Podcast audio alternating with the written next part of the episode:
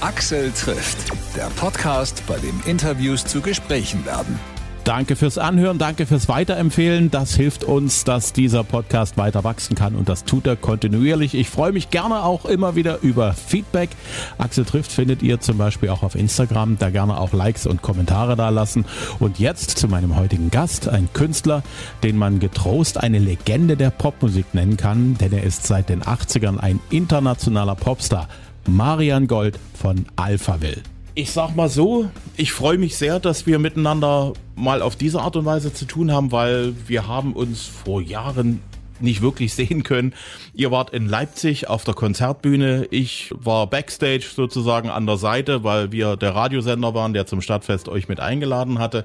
Und ihr hattet Hektik, wir hatten Hektik. Wir haben uns nur von ganz Weitem gesehen und nicht bewusst. Okay. Jo.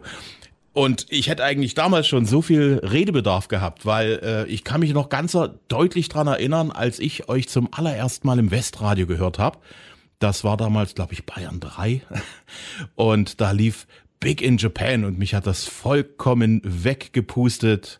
Ich bin so kurz davor auf die Mode gestoßen übers Westradio, hab dann gehört Alphaville, Big in Japan, hab gedacht, wow, geile Nummer. Und ich habe mit meinem Kassettenrekorder, in der DDR gab's ja nichts, dann das Ding auch mitgeschnitten, hab's von vorn bis hinten gehabt, war glücklich und hab dann erst ein bisschen später dann in der Formel 1 mitbekommen, dass ihr ja Deutsche seid. Achso, du dachtest, wir wären, wir wären Engländer oder Amis oder so. Ich wäre im Traum nicht drauf gekommen, dass aus Deutschland Ost oder West eine Band so cool sein könnte, dass sie so cool klingt und so international.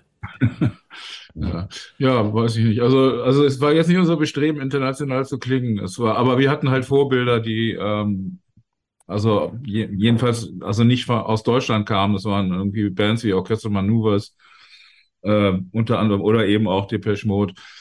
Äh, also zumindest äh, was die Depeche Mode Frühphase anging und so. Das waren waren natürlich äh, Anhaltspunkte, ne, wenn man äh, wenn man selber anfängt Musik zu machen. Aber diese äh, dieser Überraschungs, äh, dieses Überraschungsmomentum ist, ist ein paar Mal passiert. Also ich kann hm. mich erinnern, dass wir, als wir in England das erste Mal Fernsehen hatten, das war äh, Top of the Pops, ähm, dass die Leute auch eben davon ausgegangen sind, dass wir Engländer sind. Und erst als sie mit uns geredet haben und sie dann gemerkt haben, dass es da so einen gleichen Akzent, den sie nicht so richtig einordnen konnten, äh, was, wo sind die jetzt her? Sind die aus Schottland oder aus, aus, aus Wales oder so? Und äh, ich dann gefragt wurde, ich sage, nein, ich bin nicht aus Wales, ich bin aus Berlin. Ähm, da war dann das, das, das Erstaunen sehr, sehr groß.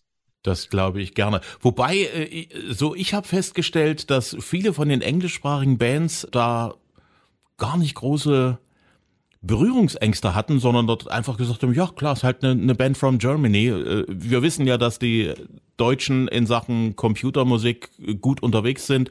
Kraftwerk haben ja im Prinzip die, die, die halbe Welt inspiriert. Ihr dann halt eben in den 80ern, ne? Ja, aber es ist, ähm, es ist schwer schon irgendwie, also speziell zwischen, äh, äh also Großbritannien und Deutschland schon eine gewisse Rivalität, irgendwie, die eine lange Geschichte hat. Ähm, und ähm, äh, also das ist auch zum Beispiel die besten Fußballspiele sind eigentlich immer die Deutschland gegen England. Also auch von meiner Seite her.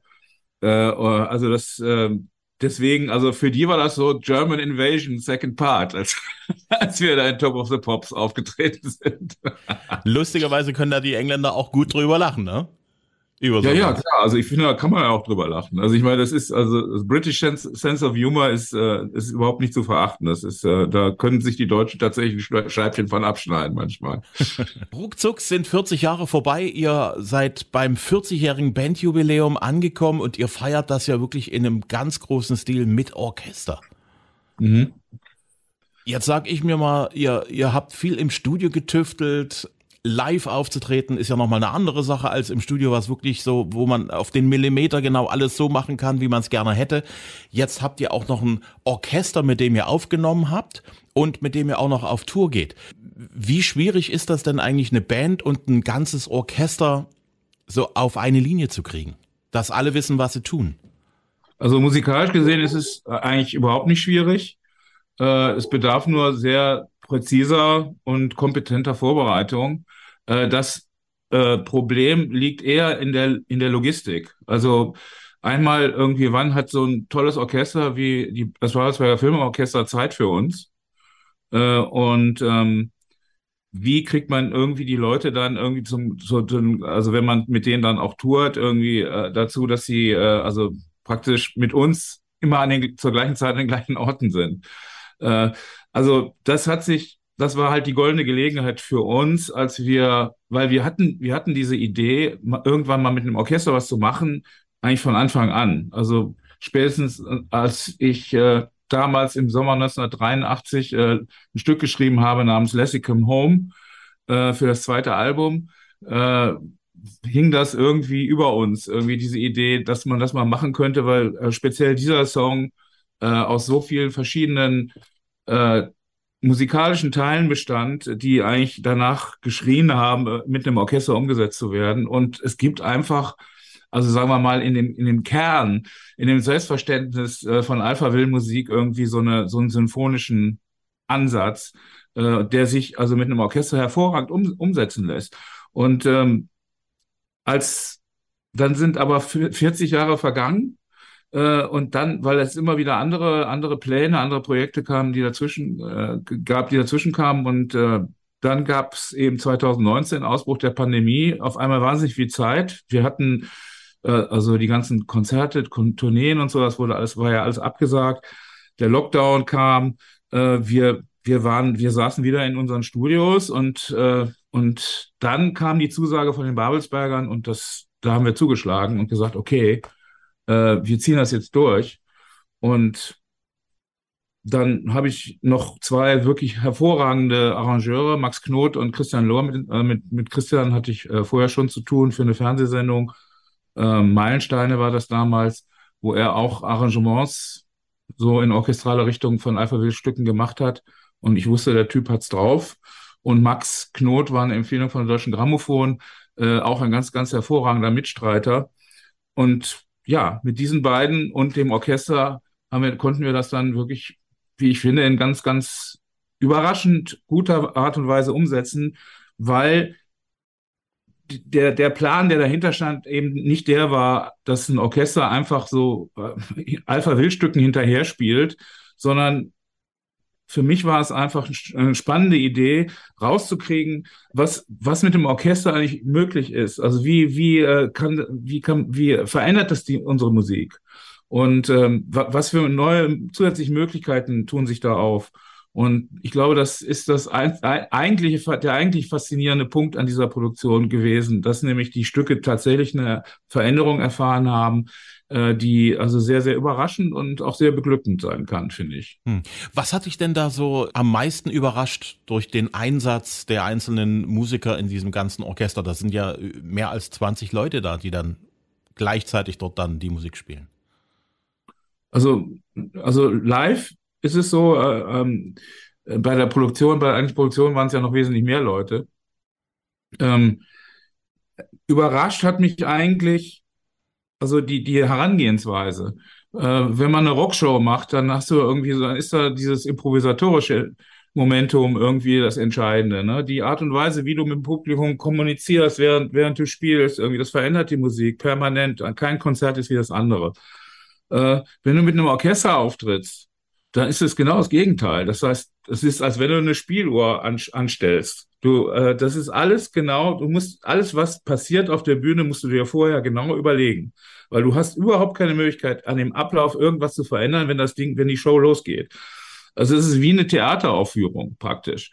Und ähm, äh, das ist auch für einen selbst als Musiker eine, also eine gewöhnungsbedürftige Situation, weil du eben nicht also weil du hängst auf einmal wie so ein kleines Zahnrädchen in so einer größeren Maschine drin und bist nicht mehr irgendwie so der einsame Leadsänger, der irgendwann mal sagt, irgendwie, wir spielen jetzt mal den, also mit einem Zeichen oder so, wir spielen mal den Instrumentalpart jetzt 16 Takte länger oder wir lassen das mal weg oder springen mal ins nächste Stück rein oder machen irgendwie ein Medley aus drei Sachen irgendwie, anstatt die jetzt alle einzeln durchzuspielen. Also diese Möglichkeiten gibt's alle nicht ne, weil das, die stehen, sitzen da vor ihren Notenblättern und spielen das, was da drauf steht. Und äh, äh, das ist auf der anderen Seite natürlich wiederum hat, hat das, also ist das natürlich eine absolute Qualitätsarbeit, die du dann ablieferst. Ne? Das ist wirklich alles ziemlich perfekt. Hängt natürlich von dem Orchester ab, aber bei den Babelsbergern muss man sich da keine Sorgen machen und bei Alphaville, also der Band Alphaville auch nicht. Äh, aber wir sind auf einmal, also Bestandteil eines, eines größeren Organ musikalischen Organismus. Und das, äh, das ist natürlich eine, eine ganz, also ja, sehr faszinierende Erfahrung für uns mhm. alle. Weil du es ja gerade gesagt hast, dass du da schon ein bisschen umdenken musst, auch so, so, was so das Planen angeht, äh, eines Konzertabends. Was macht das mit dir als Sänger, wenn da so ein, so ein riesiges Orchester mit dir gemeinsam den Sound von der Bühne ins Publikum bringt? Gar nichts. Also das ist äh, für mich völlig unerheblich, äh, wie viele Leute hinter mir stehen, ähm, solange wie das alles funktioniert. Also mhm. weil ich, also gerade jetzt bei diesen Auftritten, äh, bei einer Rockshow ist es so, dass du, du kannst dich mal versingen, du kannst mal einen Fehler machen, du kannst mal eine Fehlintonation haben oder sonst irgendwas. Das geht unter irgendwie in diesem Druck, in diesem Rock'n'Roll, den du irgendwie da abzimmerst. Ähm, bei so einer, bei so einer symphonischen Umsetzung irgendwie äh, hörst du jeden jeden Fehler, ganz genau. Das heißt, ich bin eigentlich während meiner Performance vollkommen fokussiert auf mich selbst. Und also auch extrem abhängig davon, dass alle anderen alles richtig machen. Äh, und das ist, äh, also das ist wirklich wie so eine, ja, wie so eine Meditation fast. Irgendwie, also in dem Moment, wo die Musik losgeht oder sowas, bin ich einfach in einer anderen Welt. Hm. Und, ähm, und das, das andere ist allerdings die, die, die Zeit zwischen den einzelnen Stücken. Ähm, normalerweise fackeln wir da nicht lange. Wir spielen irgendwie eine Nummer zu Ende, warten, bis der Applaus irgendwie so abgebt ist und, und hauen dann die nächste rein. Hin und wieder mache ich mal eine Ansage oder sowas. Hier, und das war gar nicht geplant, ist es so, dass ich wirklich zwischen den Stücken irgendwie ganz lange mit dem Publikum rede. Hm. Einfach weil es das Setting, irgendwie die Art und Weise, wie die Musik dargebracht wird, wie die Musik jetzt klingt mit dem Orchester, eine, eine vollkommen andere Situation abbildet, wo ich äh, ja auf einmal das Gefühl habe, ich muss jetzt irgendwie was, ich, nicht ich muss, aber ich möchte jetzt gerne mit den Leuten kommunizieren, über die Stücke reden, irgendwie sagen, wo das herkommt, warum das, warum wir das Stück genommen haben. Äh, also das klingt jetzt irgendwie so ein bisschen schulmeisterlich, ist aber gar nicht. Also ist nicht meine Art, irgendwie so schulmeisterlich zu reden, sondern es ist irgendwie mehr so anekdotisch und auch ganz, ganz unterhaltsam und witzig für das Publikum. Hm. Ähm, und ähm, also ja, es ist eine vollkommen andere Art von, von Auftritt äh, in, in jeder Beziehung. Also nicht nur, was während der Musik stattfindet, sondern auch, was zwischen den einzelnen Stücken stattfindet. Und das Dritte ist, wenn du eine normale Pop- oder Rockproduktion machst, dann hast du die, wenn du die aufgenommen hast, fix und fertig da. Und wenn du sie dann in der Stereoanlage oder so spielst oder sowas, klingt die eben, wenn sie gut gemacht ist, 1A. Und wenn du die auf die Bühne bringst, hast du, musst du immer Abstriche machen. Du hast immer Einschränkungen, frequent, von der Frequenz her, von, von technischer Natur und so weiter. Da, äh, es kommen natürlich andere Aspekte dazu, eben dieses improvisatorische Moment und dieser, dieser Moment des Erlebens, äh, der das irgendwie ausgleicht. Aber bei einer, beim Orchester ist es genau umgekehrt. Das heißt, das, was du, was ein Orchester, das, ist ein irrsinniger Klangkörper, was, was der in der Lage ist, irgendwie äh, musikalisch, äh, klanglich rüberzubringen, das kannst du in einer Aufnahme technisch selbst heutzutage nicht komplett hundertprozentig ein, einfahren. Das heißt, äh, den wahren Klang und die wahre Schönheit dieses Klangs erfährst du tatsächlich erst bei der Live-Performance. Also ein Orchester klingt live natürlich besser als aufgenommen, das ist überhaupt keine Frage. Und äh, das ist eben auch ein ganz, ganz toller Effekt, den das hat irgendwie auf so eine, auf so eine äh, Live-Performance in, in Verbindung mit Rockmusik und Popmusik und, und eben diesen symphonischen, äh, diesen symphonischen Arrangements. Das heißt, man hört diese Stücke auf einmal in einer Klangfülle und in einer, ja, finde ich, also kann man sagen, in einer Schönheit, äh, die, äh, ähm, die man so von der Aufnahme her einfach nicht kriegt. Ne? Hm. Ich habe mir die Tracklist angeguckt von eurem Konzert in der Alten Oper in Frankfurt und ich habe gestaunt, dass Big in Japan schon als dritter Titel dran ist. Ja, wir spielen den allerdings auch unsere normalen Rockshows relativ früh immer.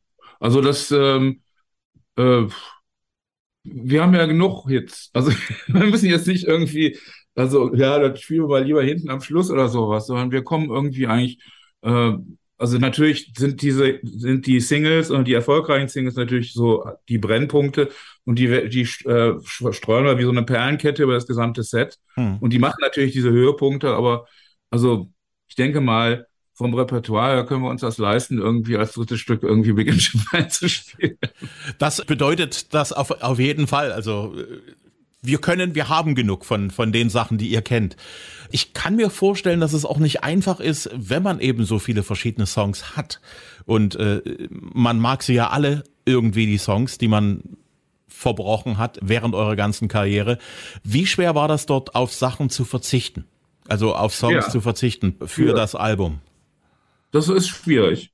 Also das ist, ähm, wir haben dann irgendwie die Auswahl getroffen nach rein musikalischen ähm, Gesichtspunkten. Das heißt, wie, wir, wie, wirkt sich, wie wird sich diese Produktion auswirken auf diesen Song? Wird es diesen Song irgendwie was Bestimmtes damit, was Besonderes damit machen oder wird es mehr so eine 1 und zu 1 Umsetzung werden? Und immer wenn wir das Gefühl hatten, nee, es ist keine 1 zu 1 Umsetzung, sondern das verändert den Song, es macht irgendwas damit, dann haben wir gesagt, okay, dann nehmen wir das Stück. Hm. Äh, die einzige Ausnahme, die wir gemacht haben, war Forever Young. Äh, das ist tatsächlich einfach nur eine 1 zu 1 Umsetzung. Da ist nichts anderes, nichts anderes als, äh, als das, was man irgendwie so von der, äh, von der herkömmlichen ähm, äh, äh, Version kennt, weil das einfach bei Forever Young, also das, das wäre einfach scheiße. Es wäre einfach scheiße, dieses Stück zu verändern. Also, weil das ist äh, immer noch, also die, die Version, die wir gemacht haben, ist also auch, also verglichen mit allen Coverversionen, die jemals äh, äh, davon gemacht worden sind, äh, mit, mit Abstand die beste Version, die jemals irgendwie gemacht worden ist und die jetzt eigentlich mit der, aufgrund dieser Umsätze mit dem Orchester im Prinzip ihre finalisierte Form hat, weil dieser, dieser symphonische Aspekt war von Anfang an in der Nummer drin. Also was, wenn man zum Beispiel auch das, was bei Coverversion immer rausgenommen wird, dieser Bach-Trompetensatz und so weiter, äh, genau das kann man jetzt tatsächlich kongenial umsetzen. Und äh, da muss man nichts verändern, sondern das muss man einfach nur so nachspielen. Hm. Das glaube ich aufs Wort, weil das macht ja, das macht ja Sinn. Das, was ihr damals auf den Synthesizern gemacht habt, war ja im Prinzip, äh, ihr habt da ein komplettes Orchester ersetzt in eurer Version, ne? Wenn man das so will. Ja, ja klar, weil das ist einfach, äh, also ich glaube, das ist eben das, was Alphabet-Musik generell auszeichnet. Wie, äh, die entsteht eben an, an, an Synthesizer, an polyphonen Synthesizern. Und polyphone Synthesizer nichts anderes als so eine Art Mini-Orchester. Äh, man, kann, man kann damit irgendwie so in avantgardistische Klangkompositionen, Klangrichtungen gehen, was nicht so Alpha Wild Sache ist, weil wir eben sehr melodieverliebt, sehr harmoni harmonieverliebt sind. Und wenn man eben diese Tendenz in sich hat, dann gehen die Stücke automatisch immer in so eine Musical-artige, in eine operettenartige oder opernhafte äh, ähm, Richtung. Äh, äh, und deswegen war und ist Alphaville meiner Ansicht nach irgendwie wirklich der ideale äh, Ideengeber für, für, so, für so eine musikalische Präsentation. Mhm. Äh, und ich denke auch, dass äh, das nicht das letzte Album sein wird, was wir in dieser Richtung machen. Das kann ich mir gut vorstellen. Und das möchte ich eigentlich auch hören. Und ihr habt ja, wie gesagt, noch Songs über. Wir stellen das gerade fest. Die äh, Radiogemeinde erlebt ein nicht enden wollendes Revival der 80er Jahre Popmusik, wo ich staune, die Hörer in Sachsen fahren total auf Jerusalem ab. Mhm. Und ich habe da mal geguckt, der ist auf dieser DDR-Platte, die es mal gab von Amiga von 1988 gar nicht drauf. Also der ist nicht so oberbekannt gewesen in der DDR, aber die Leute fahren total drauf ab. Kannst du dir das irgendwie erklären, wie das kommt? Ist ein schönes Lied. Also das, das ist die eine Sache, die andere Sache. Also das ist nicht auf dem äh, damals auf dem Sampler, auf dem DDR äh, auf der DDR Compilation drauf war, hatte tatsächlich politische Gründe. Hm. Äh, und äh, also es betraf nicht nur dieses Stück, sondern auch noch Summer in Berlin, äh, wo äh, also es ist eigentlich ist Summer in Berlin kein Stück über Berlin, sondern es ist ein Stück über West-Berlin. es ist ein Stück über etwas, was es heute jetzt gar nicht mehr gibt. Hm. Also genauso wenig wie es Ostberlin gibt es auch nicht mehr. Ne, das ist, aber dieses Stück war war eigentlich eine, also eine Manifestation von unserem Erleben in dieser eingekesselten, eingemauerten Stadt oder in diesem Stadtteil irgendwie zu existieren und zu leben und in diesen, innerhalb dieser Widersprüche. Also zum Beispiel in, in dem Park zu liegen, in der Sonne, die Sonne zu genießen und in, in Sichtweite des Todesstreifens, halt in, in Sichtweite der, der Minenfelder und äh, Selbstschussanlagen und so weiter und so weiter. Also das, das sind äh, Kindergärten, die dann irgendwie da in der Nähe sind und so. Also es ist alles, es hatte, hatte sowas extrem Widersprüchliches. Diese Art von Schönheit äh, war trotzdem da. Die Menschen hatten das Bedürfnis nach Schönheit, nach, äh, nach äh, Ferien, nach Urlaub, nach Freizeit und so weiter. Ne? Und es war selbst in so einer seltsamen, bizarren Situation eben möglich, das zu machen. Und das, das war eigentlich das, weshalb wir das Stück damals eben geschrieben haben, irgendwie, weil diese, diese Situation zu beschreiben, ist einfach ein künstlerisch, künstlerisch einfach interessant. Und ähm, aber das war eben der Grund, weshalb es dann leider auf den auf den Sampler nicht drauf geschafft, geschafft ist. Aber wir waren, das war, wir hatten überhaupt kein Problem damit. Also wir waren froh, dass wir überhaupt äh, also einen Fuß da in die Tür gekriegt haben und Musik irgendwie in, äh, in der DDR irgendwie veröffentlichen konnten. Hm. Und ähm, ja, also ich finde auch, das ist also ja, also es, dafür ist dann ein anderes Stück irgendwie auf, auf dem Album gelandet. Ich weiß jetzt eigentlich nicht genau welches. Ich habe äh, Jerusalem, Jerusalem ist ein ist also es ist eigentlich also genauso wenig wie Big in Japan was mit Japan zu tun hat, hat Jerusalem was mit Jerusalem zu tun, sondern es geht eigentlich um New York in diesem, in diesem Song.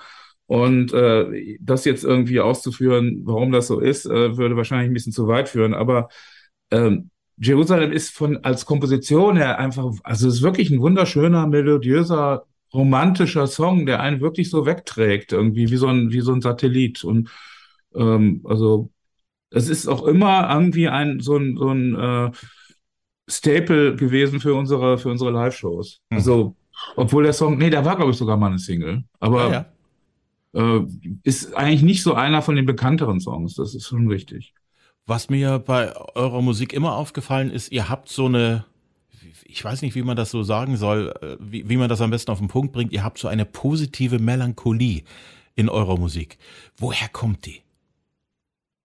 Tja, woher kommt die? Das weiß ich auch nicht. Das ist, ähm, ich glaube, das liegt einfach daran, dass man, das ist in, in einer Situation, also eine Melancholie entsteht ja immer dann, wenn man aus irgendeinem Grund betrübt oder traurig ist oder so, also den, einen Verlust spürt in irgendeiner Form. Und ich glaube, bei Alphaville ist dieses, äh, dieser Moment des Verlustes immer verbunden mit, also mit einer Hoffnung. Und äh, ich glaube, diese Hoffnung liegt einfach, also die drückt sich nicht, jetzt sagen wir mal, die, das ist mehr so eine ästhetische, also drückt sich eher ästhetisch aus, eben dadurch, dass diese Melodien, aus denen diese Musik besteht, einen irgendwie da rausführt. Also diese, diese Melancholie ist schön. Diese Melancholie hat, äh, also hat einen, hat einen traurigen, aber auch einen schönen Aspekt. Schönheit und Traurigkeit haben sowieso unheimlich viel miteinander zu tun.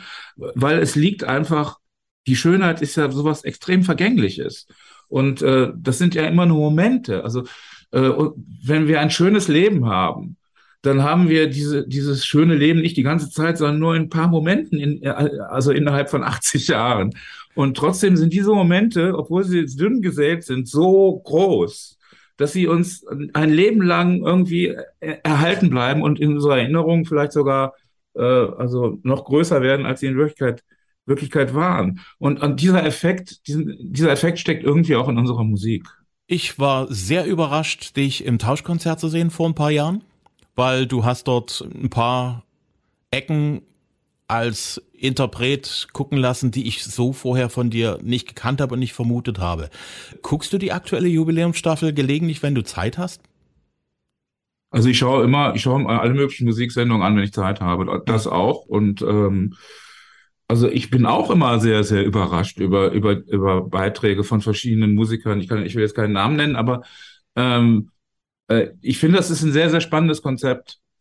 Äh, und also ich finde es toll, dass es immer noch funktioniert, weil ich fand es, also ich bin kein Freund eigentlich von diesen Talentshows und diesen ganzen Sachen. Und ich hatte da auch, ich habe das auch immer abgelehnt, wenn das an mich rangetragen wurde, weil ich, äh, ich bin ich bin ja Musiker geworden, nicht deswegen, um irgendwie Leute zu unterrichten oder sowas oder äh, oder irgendwie ein Lehrer zu sein oder sowas, sondern äh, weil ich, also weil da auch eine Freiheit drin ist, ne? Also und also auch diese Verantwortungslosigkeit, die man als Künstler hat, dass man eben niemanden verpflichtet ist, dass man wirklich völlig verantwortungslos auch als Künstler sein kann, auch in seinen Aussagen, weil die Kunst frei ist, weil die Kunst ja niemanden tötet.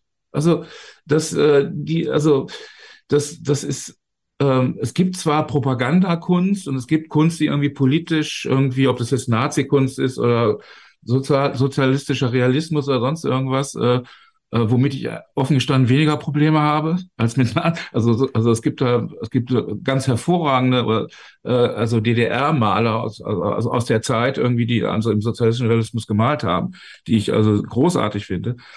Ähm, und ähm, aber, aber selbst diese, diese, diese Kunst als Kunst, als solche, schadet niemandem. Und deswegen hast du als Künstler eigentlich, also du musst natürlich wissen, mit wem du dich einlässt, ne, mit welchen, also welche, welchen politischen Gruppierungen du folgst oder sonst irgendwas. Aber das bist du ja als Mensch, als, Künst, als Künstler bist du niemandem und nichts verpflichtet. Und diese, diese Freiheit äh, war mir immer sehr, sehr wichtig. Und das hat eben eben auch dazu geführt, unter anderem dazu geführt, dass ich irgendwie nie mich auf sowas wie Talentshows oder so eingelassen habe, wo ich Leute, ich habe das einmal gemacht, jetzt kürzlich, das war äh, ähm, bei, bei dieser ähm, was war das? Voice of Germany, glaube ich, war mhm. das oder sowas, weil ich es musste.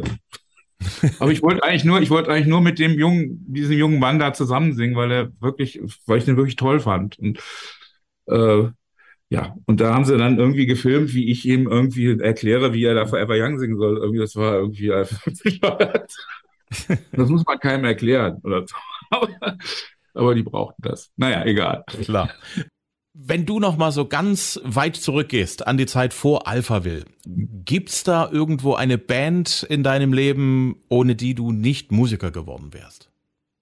Ja, da gibt's viele. Aber ich meine, es gibt eine Person, die für mich irgendwie also so eine Offenbarung war, als ich das erste Mal Musik von dieser Person gehört habe, das war David Bowie. Und äh, also das war für mich immer der Leitstern an, an, an, an dem Himmel meiner, also an diesem Künstlerhimmel über mir, an diesem Firmament, was über mir geschehen hat, wo all diese ganzen anderen tollen Bands und Künstler irgendwie da als Sterne schimmerten, war Bowie irgendwie das Polarlicht oder der, ja, ne, das, äh, der Leitstern einfach. Also ich, ich habe, ich, ich kann tatsächlich so singen wie der auch. Ich kann, kann irgendwie, aber ich habe das nie versucht. Ich habe immer, also Bowie war für mich eigentlich immer das Gegenteil von, Followship. Also ich, Bowie war für mich immer ein Symbol dafür, dass man sich nicht, also dass man eben an, dass man seinen eigenen Plänen folgen soll, dass man irgendwie, also auf jedem Album irgendwie was anderes probiert. Ne? Also es war ja immer so, dass jedes Mal, wenn der Typ ein neues Album gemacht hat, dann sprangen irgendwie die Hälfte der Fans ab und haben gesagt, was ist das denn jetzt für eine Scheiße? Der soll das machen, was sein Album davor gemacht hat. Und dann kam wieder neue dazu. Ähm, und so ein bisschen ist es eigentlich auch bei Alphaville immer gewesen. Also wir haben nie versucht, irgendwie ein Album, was wir gemacht haben, zu wiederholen, sondern wir haben immer versucht, irgendwie dann mit dem nächsten Album irgendwie so für uns neues Territorium zu erschließen. Und dieser, dieser Einfluss, der, der kam ganz eindeutig, diese Inspiration, irgendwie sich so zu verhalten, das war Bowie. Halt. Mhm. Und der war, ja, das war 1972 oder 73, als dieses Album rauskam, The Rise and Fall of Ziggy Stardust and the Spiders from Mars ähm, diesen Moment, als ich diese Platte aufgelegt habe, das erste Stück, wie das anfing. Ich wusste, ich hatte, ich hatte, das waren irgendwie sechs oder sieben Takte. Das war irgendwie zwei Takte Schlagzeug. Dann kommt dieser gewaltige Pianoakkord da rein. Aus diesem Pianoakkord heraus diese zwölfseitige Gitarre. Und dann geht dieses Stück los, also wo aus dieser, dieser Gitarrenform praktisch diese Stimme, also wo du das ist so eine Art von Stimme, die ich noch nie in meinem Leben gehört hatte. War, das war irgendwie ganz klar ein Außerirdischer, der davon zu mir sang.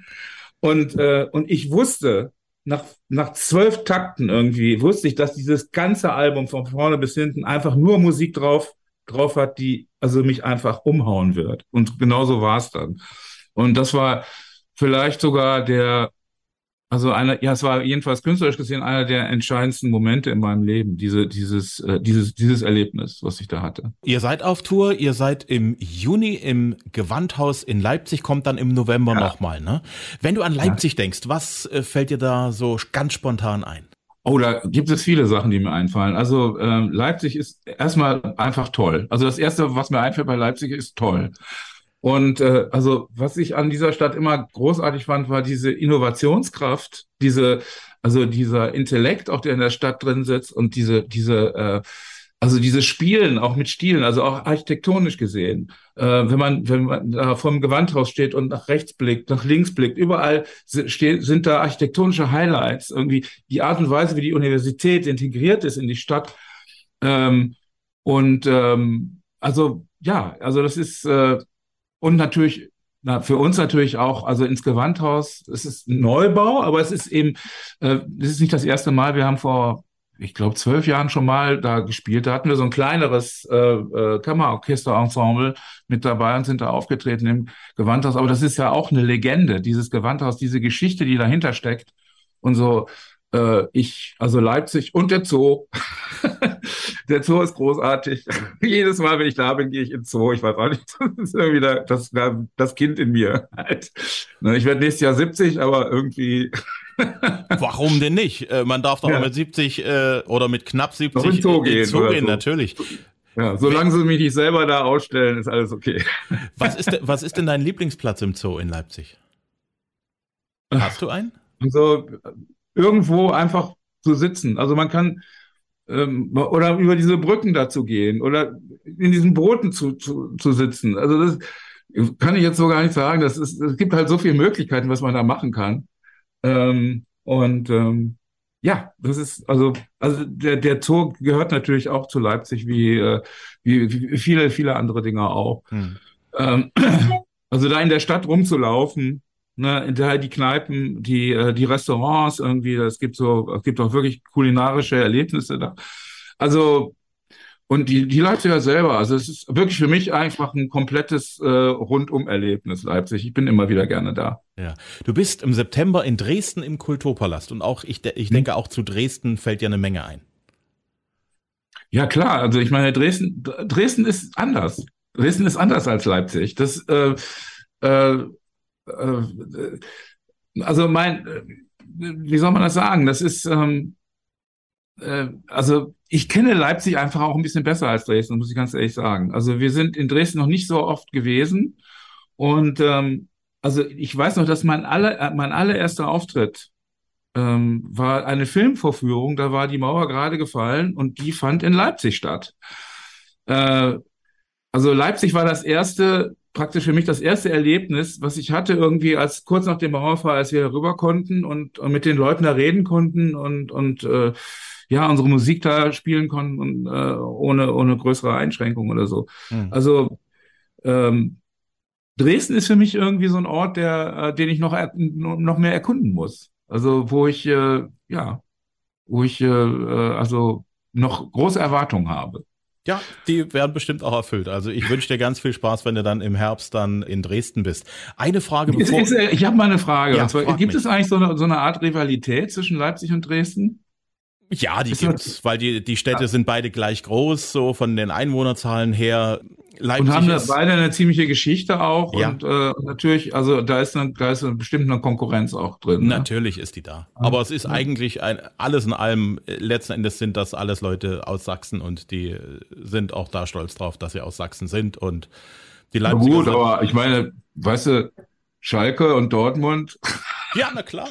Oder sonst irgendwas. Also die sind auch aus der gleichen Gegend, ja. Oder Köln und Düsseldorf. Also ich finde das völlig okay, wenn man, ja. wenn, wenn, wenn das, wenn das so ist, ne? Also, also nach außen ist man ja immer solidarisch. Ne? Nach außen sind, seid ihr alle Sachsen und das ist, damit hat sich das. Hm. Und äh, die Kölner und die Düsseldorfer sind halt Westfalen. Das ist völlig klar. Aber so in den internen Beziehungen könnte ich mir vorstellen, ist da doch ein bisschen Konkurrenz und so. Und das Konkurrenz belebt das Geschäft. Das ist ja auch Richtig. Gut. Und das, und das wissen die Leute auch. Und es ist, würde ich sagen, eine, eine positive Rivalität. Auf jeden ja. Fall. Mich interessiert noch eins. Du bist mit Alphaville als Band am Start auch diesen Sommer. Ihr seid im Vogtland, ihr seid in Chemnitz, ohne Orchester, aber mit Linda von den Flirts. Wie ist es denn zu dieser Paarung gekommen? Keine Ahnung, das ist irgendwie, hat sich halt so ergeben. Ähm, also ich finde solche Kombinationen immer super. Also ich, also weil ich, ich bin irgendwie so ein Teammensch und äh, also ich, also auch was, also meine Beiträge in Alphaville angeht, ist es eigentlich immer so, dass ich, ähm, dass ich am besten funktioniere, wenn ich in einem Team von Leuten arbeite. Und also wo ich, äh, wo alle ihre, ihre äh, sagen wir Fähigkeiten irgendwie so in einen, einen Topf schmeißen können. Und hm. ich meine, in einem größeren Rahmen gesehen ist es eben so, dass, also wenn man irgendwie, gerade wenn man also jetzt nicht auf einem Festival spielt, wo man eigentlich schon wieder isolierter ist, sondern tatsächlich mit ein oder zwei anderen Künstlern zusammen auftritt, irgendwie ist es, hat das so einen Impact und irgendwie so eine, äh, wie soll ich sagen, äh, so eine, ähm, wie nennt man das nochmal, wenn das alles so ineinander geht? Keine Ahnung, ich fällt das Fremdwort jetzt, dieses edle Fremdwort fällt mir jetzt gerade nicht ein. Synergie vielleicht. Synergie, genau. Danke. das war's. Und, ähm, ähm, und also, ja, also das ist, das ist äh, organisiert wurde das irgendwie vom Veranstalter selber. Und so. äh, aber ich habe da, ich habe da überhaupt kein Problem. Im Gegenteil, ich finde das super. Ich freue mich irgendwie auf diese, auf diesen Zusammenklang und ich freue mich irgendwie den, den äh, der Band und, und der Künstlerin zu begegnen. Also das, äh, ähm, da bin ich immer für zu haben. Sehr cool. Ich danke dir sehr für die Zeit. Wir haben ja sogar noch ein bisschen überschritten, die ganze Geschichte. Ich habe noch tausend Fragen. Wir laufen uns vielleicht demnächst persönlich über den Weg. Die tausend Fragen, die hebe ich dann auf fürs nächste Mal. Okay, super. Können ich danke dir sehr, ja? Ja. Vielen danke. Dank. Tschüss. Bis dann, ciao. Axel trifft Marian Gold von Alphaville. Am 7. Juni spielen Alphaville und das Filmorchester Babelsberg im Gewandhaus zu Leipzig. Am 13. Juni im Kulturpalast in Dresden. Im November nochmal in Leipzig und Alphaville ohne Orchesterunterstützung spielen am 9. September in Greiz in der Vogtlandhalle und am 30. September in Chemnitz im Kraftverkehr. Mehr Infos findet ihr auf alphaville.earth. Axel trifft gibt's überall, wo es Podcasts gibt jede Woche eine neue Folge, immer kostenlos. Wenn es euch gefallen hat, bitte eine gute Bewertung dalassen und abonnieren. Folgt uns gerne auch auf Facebook und Instagram. Ich bin Axel Metz, sage vielen Dank und bis zum nächsten Mal.